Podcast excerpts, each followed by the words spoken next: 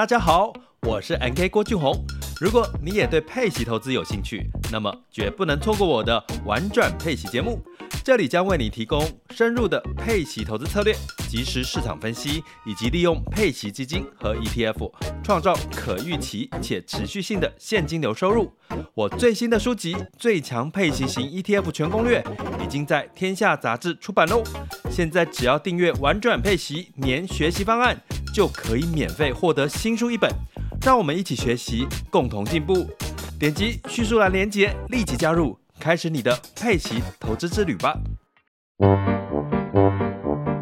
天哪，时间不够，事情老是做不完，怎么办？别担心，就让高校人生商学院每周陪你充充电，找到方法不抱怨。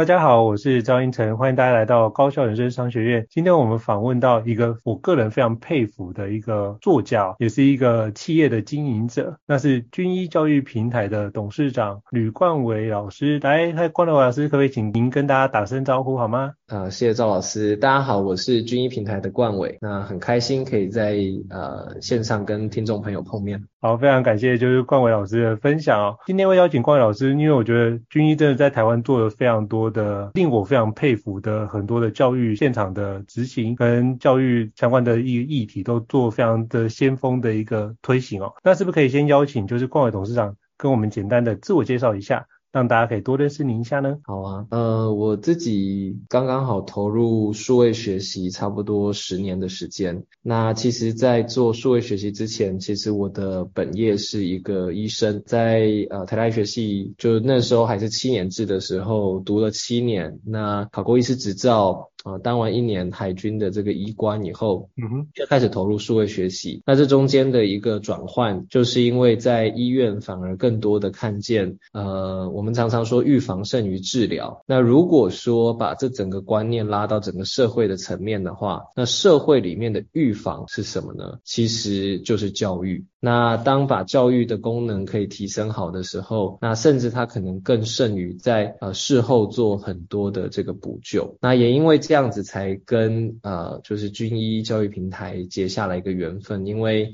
呃，自己在大学时期试着用不同的方法去找怎么样可以去呃协助到更多学习者的时候，那阴错阳差的看到了这个国外在数位学习上面的报道，那呃自己尝试录制了一些东西，没想到后来在网络上的 YouTube 影片啊变成我的啊第一份履历啊，就是我后来的这个老板均一教育平台的创办人方兴洲董事长，是因为看到了这些影片，进而就是说。哎，呃，想找我，然后跟我聊一聊，然后后来他懂科技，啊、我懂内容，然后开始有这样子的合作。那我想大概有这样子的背景脉络，在这样的过程当中，十年来，慢慢的就从呃教育的门外汉，那一步一步的踏入数位学习，踏入呃对于体制内的教育的一个影响，那一路到今天，数位学习已经变成是教育政策很重要的一环啊，尤其是在疫情以后这样子。哇，非常感谢，就是冠伟老师的分享。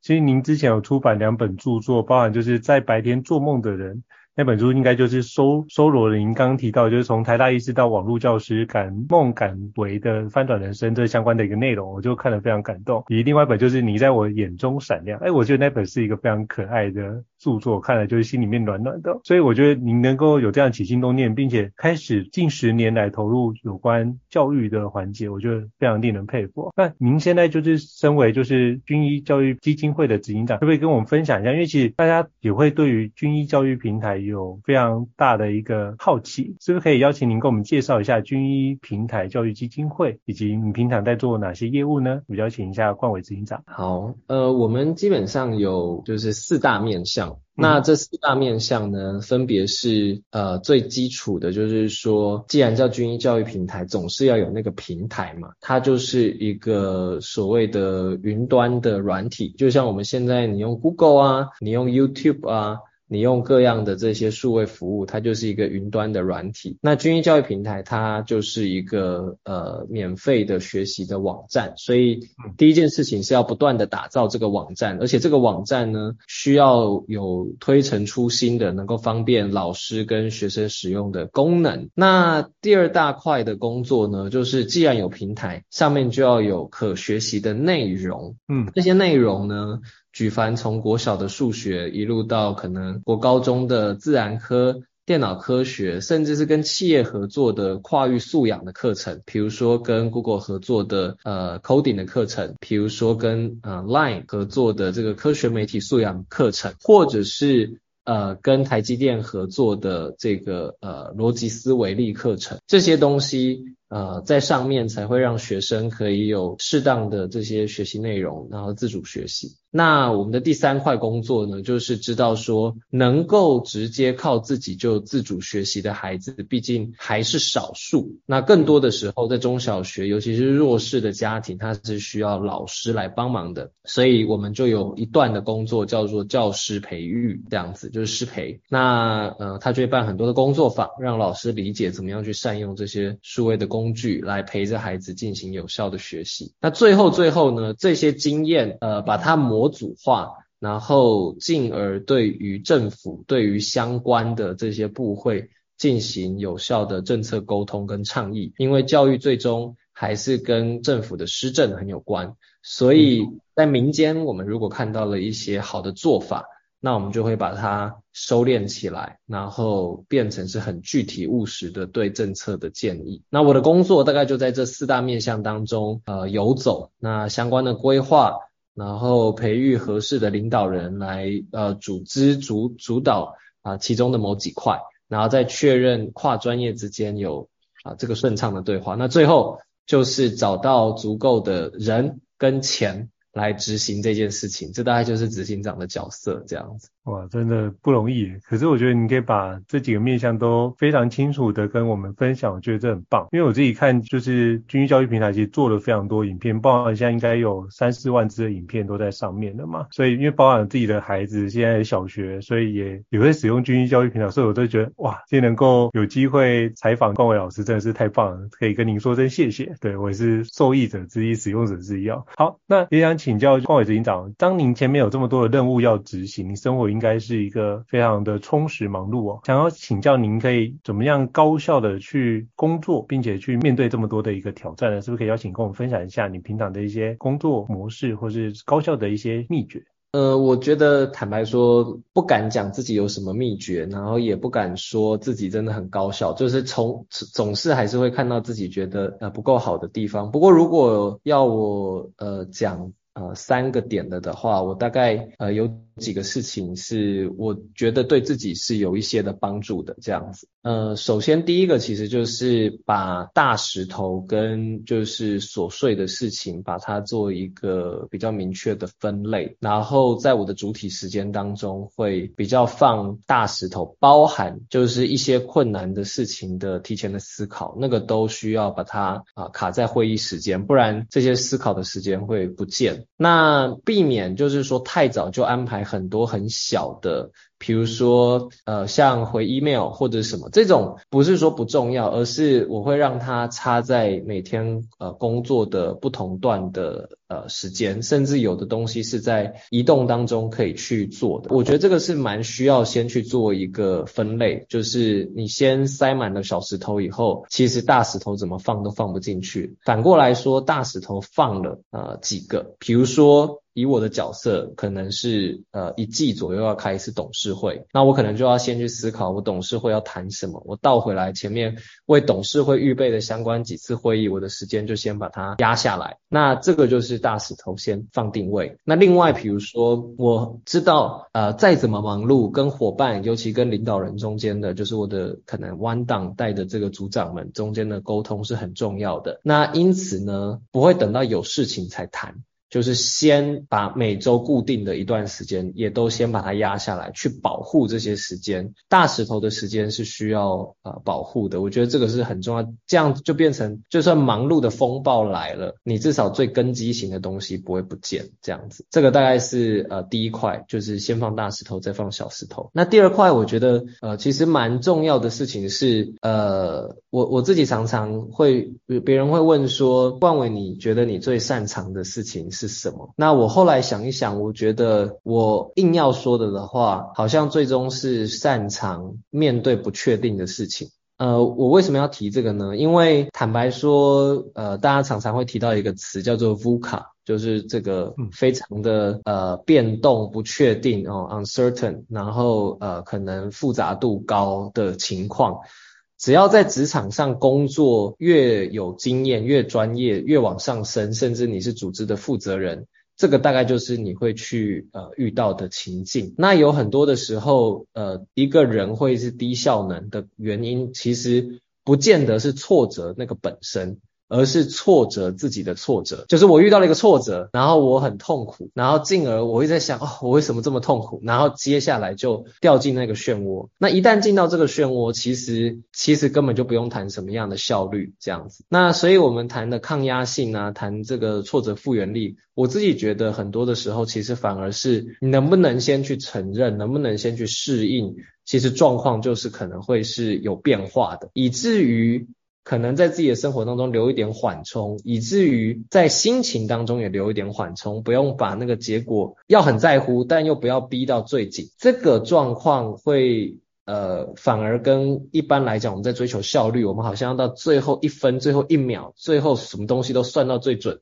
有一点点矛盾。但对我个人来说，反而我是在这样的状况下会比较有弹性。也比较有效率的这样子。那最后第三个的东西的话，就是说，呃，因为一个人很难只靠自己就有效率，在最终我们都是在团队当中协作的，所以我觉得非常重要的一件事情就是，呃，在团队当中效率跟信任很有关系。那所有跟信任有关的元素，包含。诚信啊，比较不需要让别人猜，包含非机敏资讯，就用比较透明的方式去做呃沟通，甚至是文件化，这些都会比较容易增加团队间的信任度。那只要是有助于增加团队间信任度的具体措施，我觉得它都会是让一个人工作比较有效率的。所以前面。呃，两个我谈的是比较是个人的，从时间安排的角度，然后以及个人心态的预备上，那到最后一个比较是协作的角度。我想这几个可能是我自己会比较有关注的面向。这样，好，我觉得这真的是很棒，从个人到团队都可以彼此协作更好，然后让团队的调性是一致，这样我们就可以让彼此的效能可以极大化，而不会彼此成为彼此的 bottleneck。哇，这是很棒的一个开始哦。那我也想请教，就是冠伟执行长，就是嗯、呃，在您在教育前线这么多。多年，那现在其实包含我有时候会去大学或是企业里面授课，那也会遇到说很多的同仁或是学生找不到自己有兴趣的事情。你问他什么，哎，他可能会回答你说我不知道我对什么感兴趣。那想请教冠伟执行长，您是怎么找到人生志向的呢？是不是可以邀请您跟我们分享一下您的做法？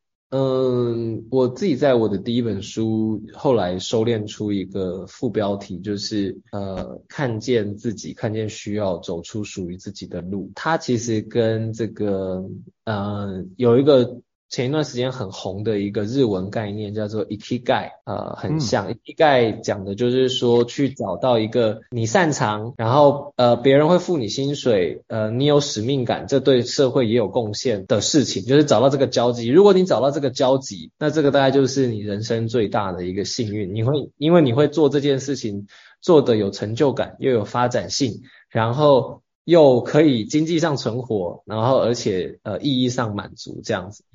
不过这个其实是不容易直接走到这个点的，所以到底要怎么走比较有机会？那我我自己觉得其实就是呃要做一个勇敢尝试的自我观察者。呃，我来稍微讲一下这两个面向，就是说不管是看见自己或看见需要，人对自己的认识常常不是就是停在那里，然后去想说，嗯，我是喜欢呃文学创作呢，还是我是喜欢运动呢，还是我喜欢带团队呢？还是什么？就是这个不是不不是用想的可以想出来的。所以尤其在越年轻的时候，如果能够大量的去接触不同事物，呃，从学生时期的课业、社团，然后到工作时期你的工作的本身，那可能是以你工作本身延伸出来的跨组织，呃，或者是跨部门协调的业务，甚至有的时候是乍看不是这么纯。业绩导向的工作，可是对于你跟他人建立关系有帮助的一些事情，都主动去做做看的时候，呃，他会比较容易去反映出，诶，我对这件事情有没有回馈感跟成就感？很多时候就是他人有回馈感，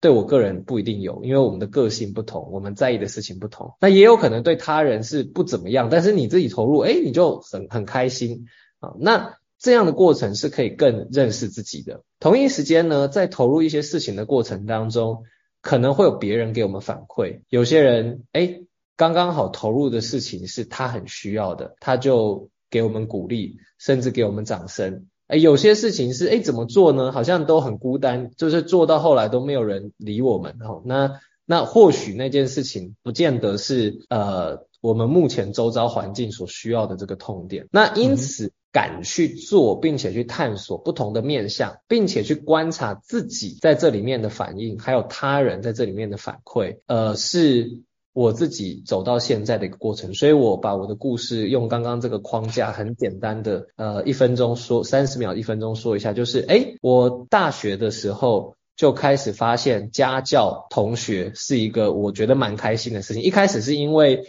想要赚自己的零用钱，但是诶，我发现不仅是赚零用钱，我光是解题跟说明让别人听懂，就是我很开心的事情。好，进而呢去想，那我可不可以？帮更多人，后来就开了小家教班，诶，开了小家教班，进而发现，诶，别人还真的会愿意来报名。后来在这个大二、大三，最后甚至经营到一个小家教班，大概有六十个同学。那在这个过程当中呢，就发现说，诶，我又有兴趣，别人又有需要。那有没有方式可以再回应更多需要？最后才看到，哦，原来有一种方式叫做线上学习，把影片录上去，这样就可以更多人看到。所以它其实就是在走一个，我一开始也没想那么多，但是探索了，然后观察自己的感受，观察他人的反馈，然后再往下一步再试试看，然后又再观察自己，再观察他人，然后最后反而明明读的是医学系，但是我对于教育呃的接触却也很多。对，那我觉得。很多的同学，呃，跟年轻朋友，如果敢在这个上面去，呃，不要忘掉自己原本的责任，但是在这个过程当中，也不被原本的责任给绑住，就是敢做一些探索，并且对自己做一些观察，呃，这是我个人的心得，是比较有机会去找到自己有使命感跟热情的那个点，这样子。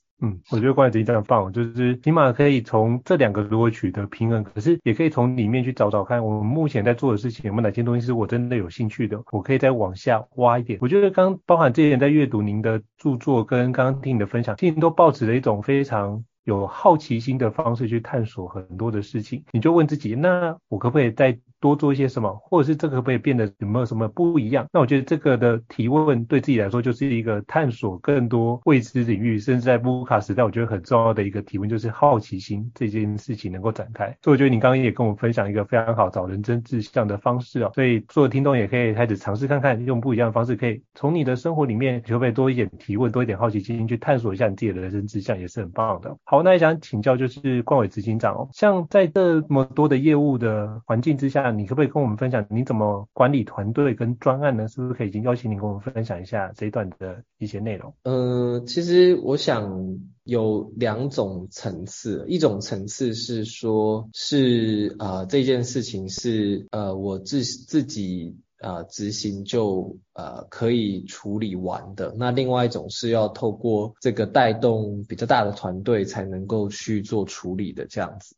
那我觉得我自己的呃，就是说呃，因为有非常多忙碌的事情，所以我自己可以处理的最常项的事情就是演讲。就演讲这一类型的工作，有的时候是有些重要的演讲，那其实也没有办法分工给他人，我就是必须自己把它想通、想清楚。那我通常都会去抓，就是说呃，一件重要的事情，大概就是呃，抓大放小，切大概三次左右去把它完成，也也很难毕其功于一役，但是也不要就是呃就是好像拉的无限长。那通常就是会呃抓一次开始是诶我快速对这件事情有个方向感，并且先列下了几个大纲点，这样子，那就有点像，如果是套在工作的话，就是先把工作重点稍微列一下。那通常在第二块的时候，就是因为已经有有纲要了，吼，那就会比较可以，就是说。快速去长肉，长肉的时候通常都不会先求完美，就是要把工作的目的在每一阶段稍微切开，在第二段就是大量的把肉长出来。所以其实，在一般的状况可能是呃，就是规划的这个脉络，就是把它更多长出来，不是只有框架，因为规划有很多的细节。可是很多时候就是最终呃，如果没有再有一个呃比较收尾的时间，然后再用一个框架。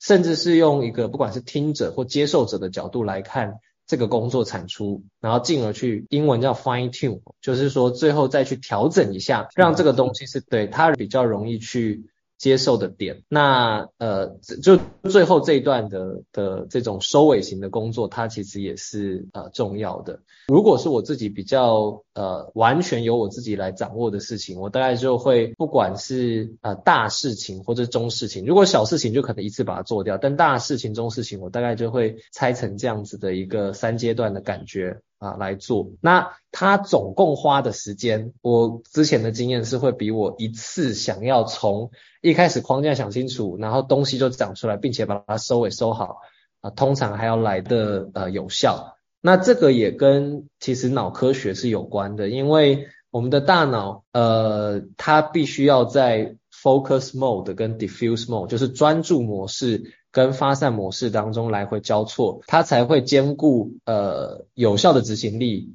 跟创意的发想性。所以如果没有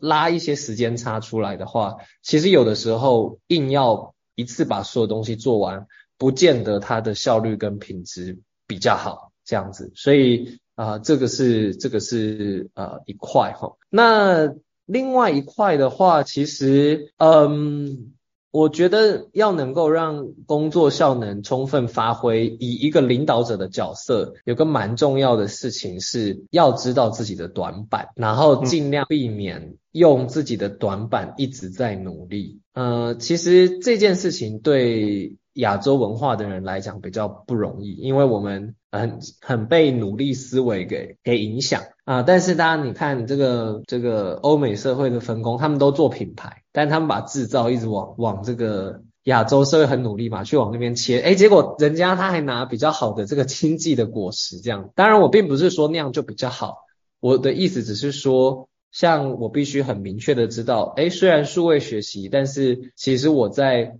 软体上面并不是最最专业的，那我反而要去找到专业的人跟我互补，然后我的语言能够跟他沟得通。这个其实才是对于呃工作发挥重效是最有帮助的，那个会比我自己想办法想要把我不擅长的专业做到最好还要来得有效，所以这个就牵涉到知人善任，并且呃去配搭自己短板的部分。那我想大概有这两大面向，一个是自己可以掌握的，我会有一些工作的切分。那另外一些就是怎么样去分工授权的面向，这样子。嗯，我觉得这个很棒，是在于很多的主管，其实刚担任主管的时候，很重要就是如何知人善任，并且激励他人去完成他的任务。哎，这个是以前在个人工作者的时候比较少会学习到。可是我觉得担任主管之后，很多的层面是如何激励他人能够去完成任务，或者协调他人去完成任务。所以我觉得刚刚警长也跟我们分享。很多相关的内容就很棒。那也想请教，就是执行长哦，像现在已经手指化有很多的冲击，开始对很多不管各行各业，甚至教育产业产生冲击。那想请教一下，就是军医平台会怎么打算去应应呢？是不是可以邀请跟我们分享一下你的看法？嗯，确实哈，就是说刚刚赵老师提到的这个少子化，它对于我举个例子，像出版业啊，如果是童书出版业或教科书出版业，呃，影响就很大，因为呃一年从呃我那个时候可能是三十几万个孩子一届，到现在就是一届只有十五万个孩子，好，那我现在三岁的女儿其实。差不多也在这样的数量级左右，那甚至未来说不定还更少，哇，那就变成市场变小了这样子，那这个是一个呃呃很大的一个冲击哈。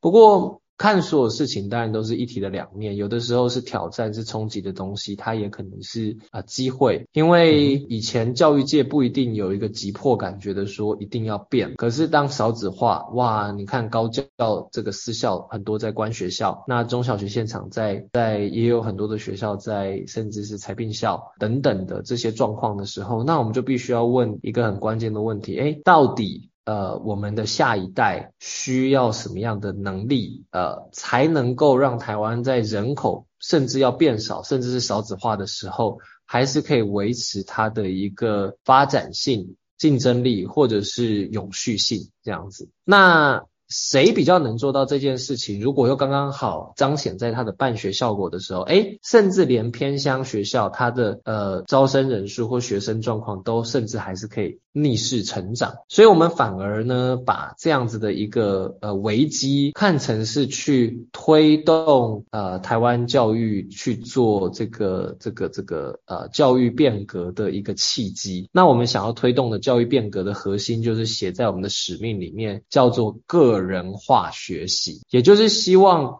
能够让教育的现场从比较工厂导向，哦，一批一批一样的人，到哎，既然我们少子化，但是台湾又需要这个呃更多的创意跟能量出来，然后摆脱只是靠。人口红利做事情，那这个时候像军医平台教育基金会，我们有一位董事，就是 Google 台湾的第一位员工，也就是 Google 台湾的前董事总经理简立峰啊，简老师，他常常说，立峰老师常说，其实少子化。反而更要多元化啊，嗯呃，因为在这个多元化的过程当中，大家不是用比第一名的思维，而是合作的思维。那合作的思维，我跟你不同，但是我跟你可以配搭，共创价值。这个状况下，反而少，但是精，但多面向，还可以产出更多的成果，这个是可能的。那这个这么这么样的一个思维，要套在教育界，你就需要有一些现场。愿意去接受呃你建议的方向，然后开始去呃把他的教育改得比较像个人化学习，甚至用专案导向的学习等等。那哪些地方最有机会导入？其实反而是危机感最高的地方。那当这个少子化的时候，反而教育现场的危机感在增加，大家会比较愿意呃拥抱改变。就像过去的疫情两年，啊、这是全台湾推动数位学习最好的时候，没有比这个时候还更好的时候，这样子。对，我觉得这真的是一个非常好的一个方式，就是不管所有的危机，换个面向来看，其实都是一个转机。就像那个《双城记》里面讲，这是一个最坏的时代，也同时是一个最好的时代。所以非常感谢，就是执行长跟我们分享这段。那我也想跟执行长请教一下，就是。呃，在推行非常多的一个任务的过程当中，一定会有很多的挑战跟挫折来。那想请教执行长，您会用什么样的方式去克服呢？可不可以跟我们分享一下您的做法？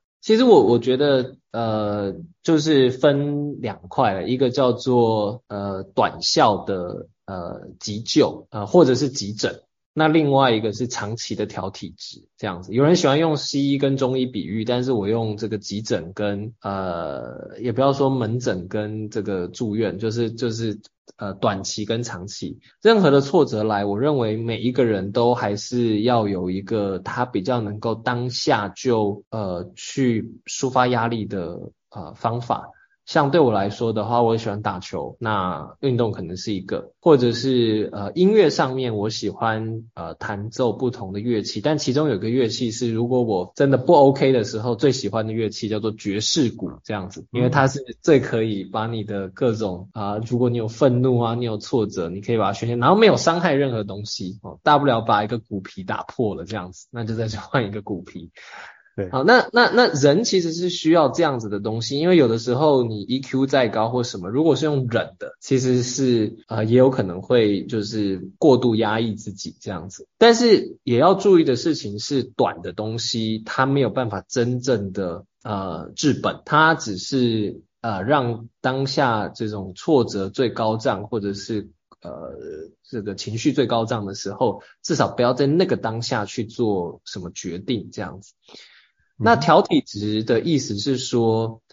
呃，其实最终到底是我们怎么看待挫折，远比挫折本身是什么还要来的重要。人是一个很特别的物种，就是你的观点比那个真正发生的事情其实还重要。所以如果去看，呃，我很我很喜欢看很多呃，我们不要讲成功人士，但就是说我会去很欣赏的古今中外的人士的时候，大部分都会看见大家在面对挫折上面是会用一个比较。积极拥抱失败，或者是不害怕失败的态度。那我就举一个最具体的例子，像爱迪生，当他在创造呃，他在发明电灯，然后跟他要去找到这个灯里面的钨丝这个材料，但他还不知道是钨丝哈的时候，他失败了上千次，然后每一次试失败就是把它记录下来这样子，然后就是。那别人就说你失败都不会挫折哦，那他就说我成功的找到了一个不适合当这个灯丝的材料，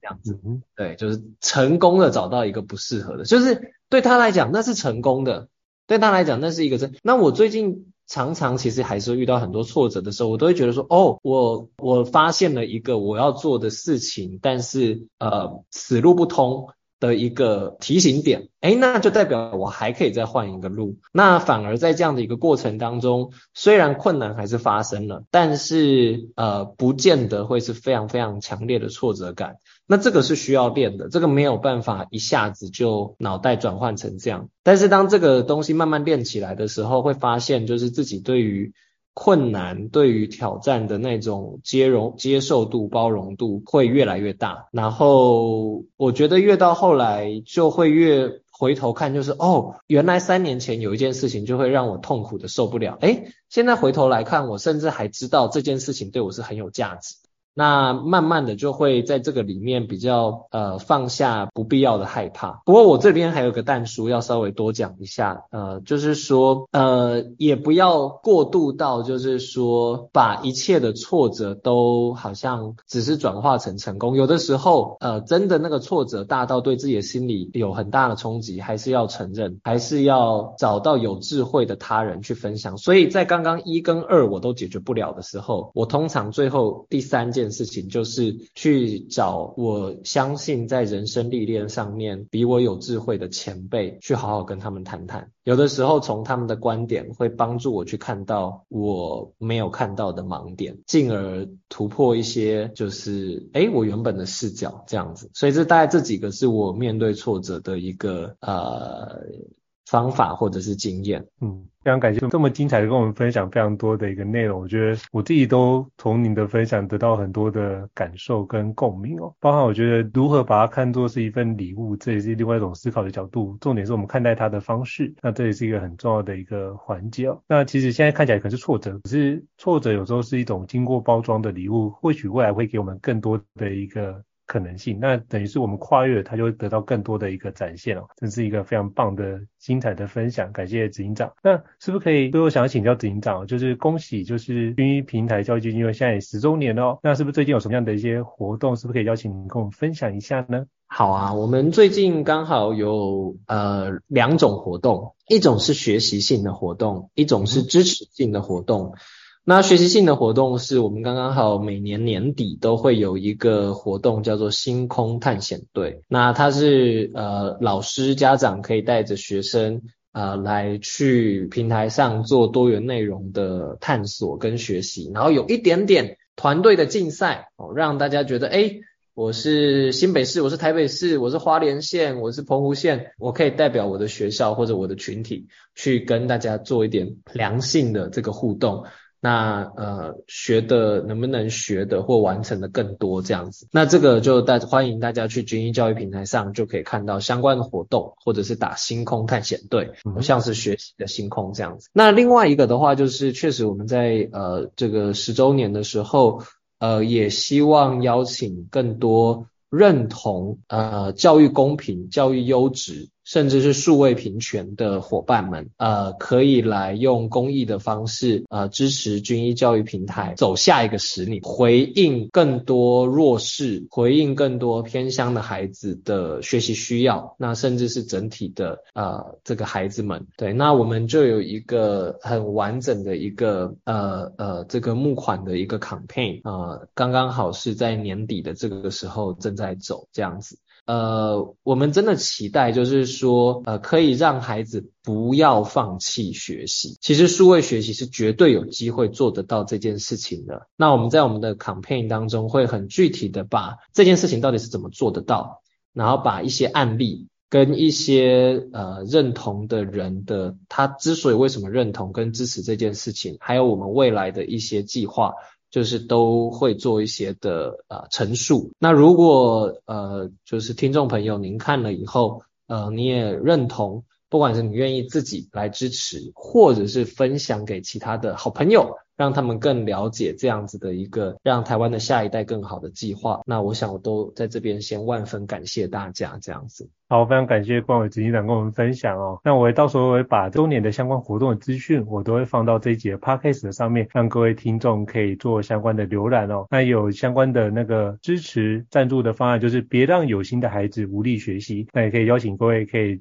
把您的善意可以让军医教育平台可以做更多的事情啊！再次感谢冠伟执行长的一个莅临跟跟我们的精彩分享。如果各位听众对于我们的高校人生商学院如果有任何的回馈的话，欢迎在平台上面给我们五星按赞支持哦！你的肯定是我们最大的前进的动力。那如果想要听的主题，也欢迎让我们知道。再次感谢冠伟执行长的莅临。那下次有机会再去基金会跟您拜访，跟您请教。欢迎欢迎，谢谢。好，谢谢大家，再见，拜拜，拜。高校人生商学院掌握人生选择权。